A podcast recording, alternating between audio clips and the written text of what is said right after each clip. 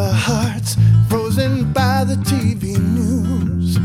Opening our hearts to knowledge, courage to choose, to feel the way, to sense unbroken roads, seeing without knowing, sails without boats. Hello，欢迎回来，说是人。我想你一定会想要跟我说，的确真的超久。对我最近真的，呃，录每一集的时间不像以前那么密集了。但我最近有在想这件事情，我还是会持续调整。最近呢，已经进入春天，然后偶尔天气也比较凉，天气也都超好的。但有时候太阳其实也蛮大的。我前一阵子还看到社群上有人说：“对不起，我不争气的开了冷气了。”然后他就把那个遥控器上的数字拍下来，然后下面就有人回说：“废物，我都开二十度以下。”然后就还有人显示说：“我都开十六度。”但我其实有一点好奇一件事情，因为我冷气大概都开二十四到二十六，我就觉得蛮舒服的，就是凉凉的这样。但我好奇，二十度以下是不是超冰之类等等。虽然在冬天的时候，我大概十度以下的体感，我就会觉得比较冷。但冷气的部分话，我我大概都是调二十四到二十六啊。但我觉得好笑的是，他竟然因为调的不够低而被骂。好，讲回来，我想这一集我想要跟你聊一聊的是关于不知道你有没有在关注手表。瑞士制表类的手表其实有非常多，甚至高阶制表有人也有说有前十大品牌的手表，但其实我已经有一段时间没有特别去关注了。以前有一段日子就有一段时间，其实我都会蛮常看一些钟表杂志啊，或是一些专业知识，呃，专业的东西，例如说里面的机芯的零件啊，它这一只的款式，它的动储有多久等等，我都会比较留意的去看。但其实这几年我已经超级超级久都没有特别去注意了，但这两年陆续呢，当然也会跟朋友聊到某几个牌子的状况啊，或者说款式，然后这阵子呢，就刚好跟朋友聊到的比较多是关于，因为这几年有一个状况已经到达了一种。非常非常浮夸的一个境界，好像这些东西已经超越了某一种状态。虽然我知道，呃，本身不管是工艺性啊，或者设计性，或是说有人说它耐戴性都很棒，甚至有一些机芯的打磨或是款式，的确都非常美，非常的优秀。但我想今天想要说的是，大家比较常听到的关于劳力士。劳力士近几年它的溢价的状况，我觉得整个是倍数性的成长，非常非常浮夸。当然，就像你比较常耳闻，或是大家比较常谈论到的款式，运动表款的款式，例如水鬼。或是 Daytona 等等的款式，更是整个超级大幅度的整个成长。当然，因为材质有所不同，价格也会有所不同。不过，先以一般不锈钢的款式来说，如果我没记错啦，黑水鬼的款式大概是在三三四五零零。然后绿水鬼就会稍微高一些些，在三五一五零零。那刚才也有说到了，Daytona 的话是四八零五零零四十八，这个价格是目前今年的定价。但如果是我没记错的话，应该是目前的定价。我记得大概两三年前吧，有一天我收到我一个朋友的电话。因为他好像去表店看，然后呢，他说：“哎，有帮我问到那个白熊猫就是 Daytona 的款式。然后我记得那时候我没记错的话，应该是四十五，然后但四十五要配差不多配到一百，那你就可以直接 Daytona 这一款，你就可以直接照定价购入。但那是当年的状况，而且那个时候我还犹豫想说，突然没事要拿四十多出来，不是对我这个小资族来说，其实不是那么容易，所以。呃，我那个时候就想一想，想说算了好了，也不是那么呃必然的，一定很想要，但是应该是可能我当下的冲动没有到超级高，毕竟买东西是一个冲动，所以那个时候就没有跟朋友一起继续看下去，但就到了现况，从。或是就像你之前听到的状况一样，价格去年甚至去去年，或是我刚才说你你之前听到的价格，甚至应该会更低。但没错，瑞士钟表它每年都会有一定的涨幅，大概是在二到五趴。但现在的款式也不一定，甚至每一个品牌它想要调整的状况，并不像以前那么固定了，所以。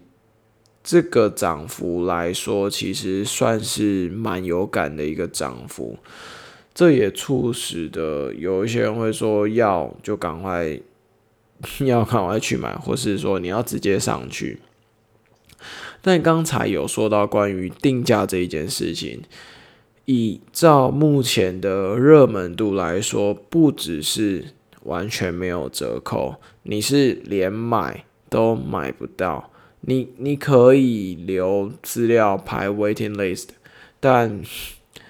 你前面的客人 VIP 甚至 VVIP 以上的客人更是超级超级多，你真的很有可能，就像朋友说的，你真的是排到下地狱你都排不到你，因为实在是真的是太多人要了，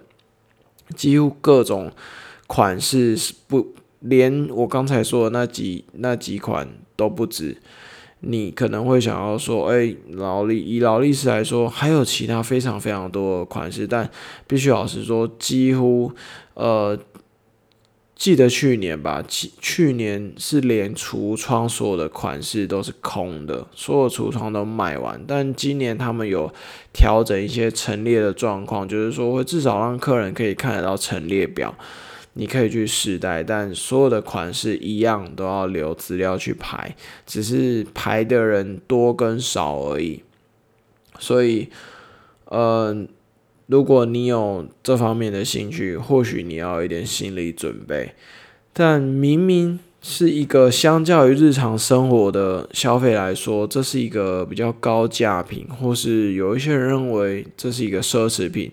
但你几乎。没有选择的余地。我的意思是说，可能几个月后来了什么款式，呃，例如它的表圈，它不是你要的三角坑纹的太阳纹表圈，或是你的表带不是你要的，呃，纪念型的五柱链的表带是三板带等等。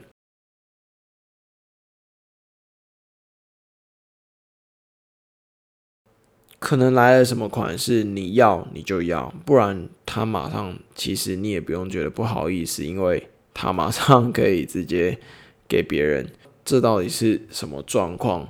促成当今这个事情呢？根据一份报告显示，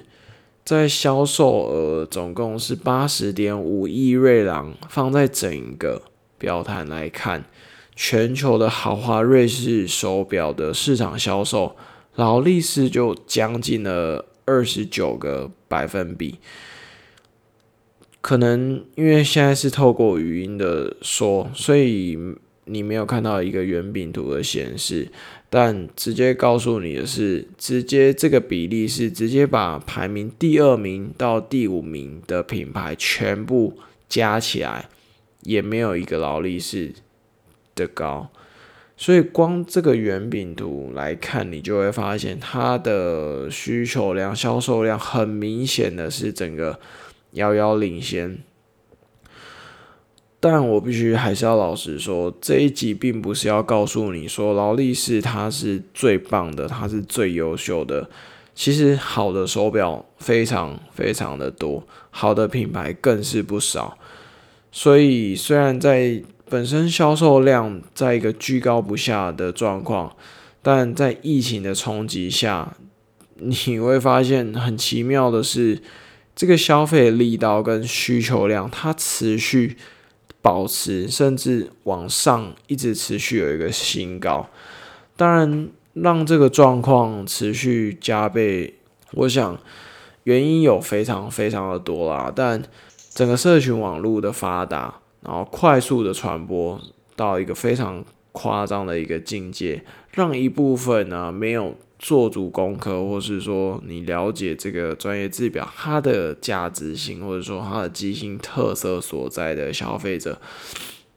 非常大量的在这一个即使是经济状况不好的情况下涌入了市场。但我并不是想要说不了解手表就不能购买，而是在这个状况下，它就会造就非常多的有心人士的去炒作。所以就成了眼前这一座非常特别景象的劳力士梦。但也会有人想要问说，那装电池的石英表，它走时应该更精准。当初其实机械表它有很严重的受重创，因为石英表的出现，但。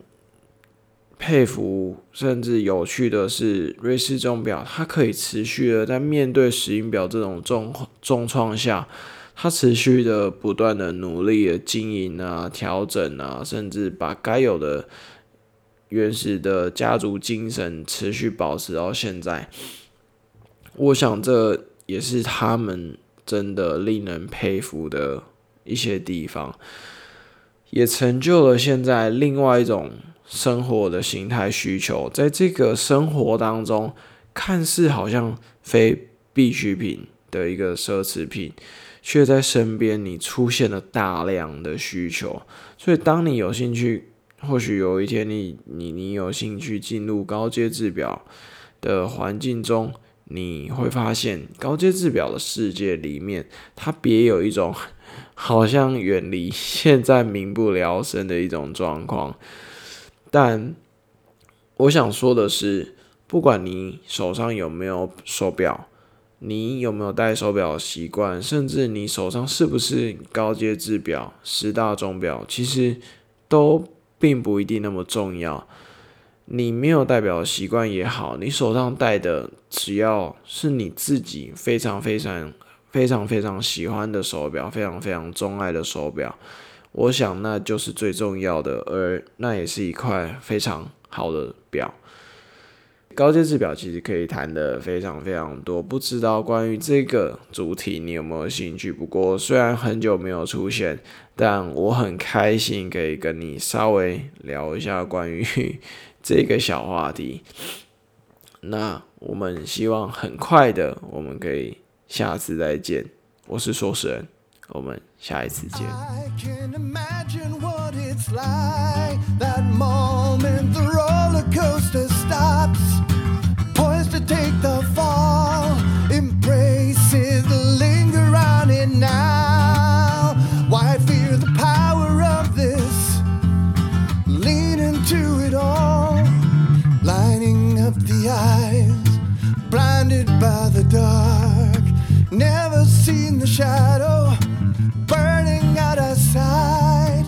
see our way, not with shades of gray, but the light unto our path that never turned away.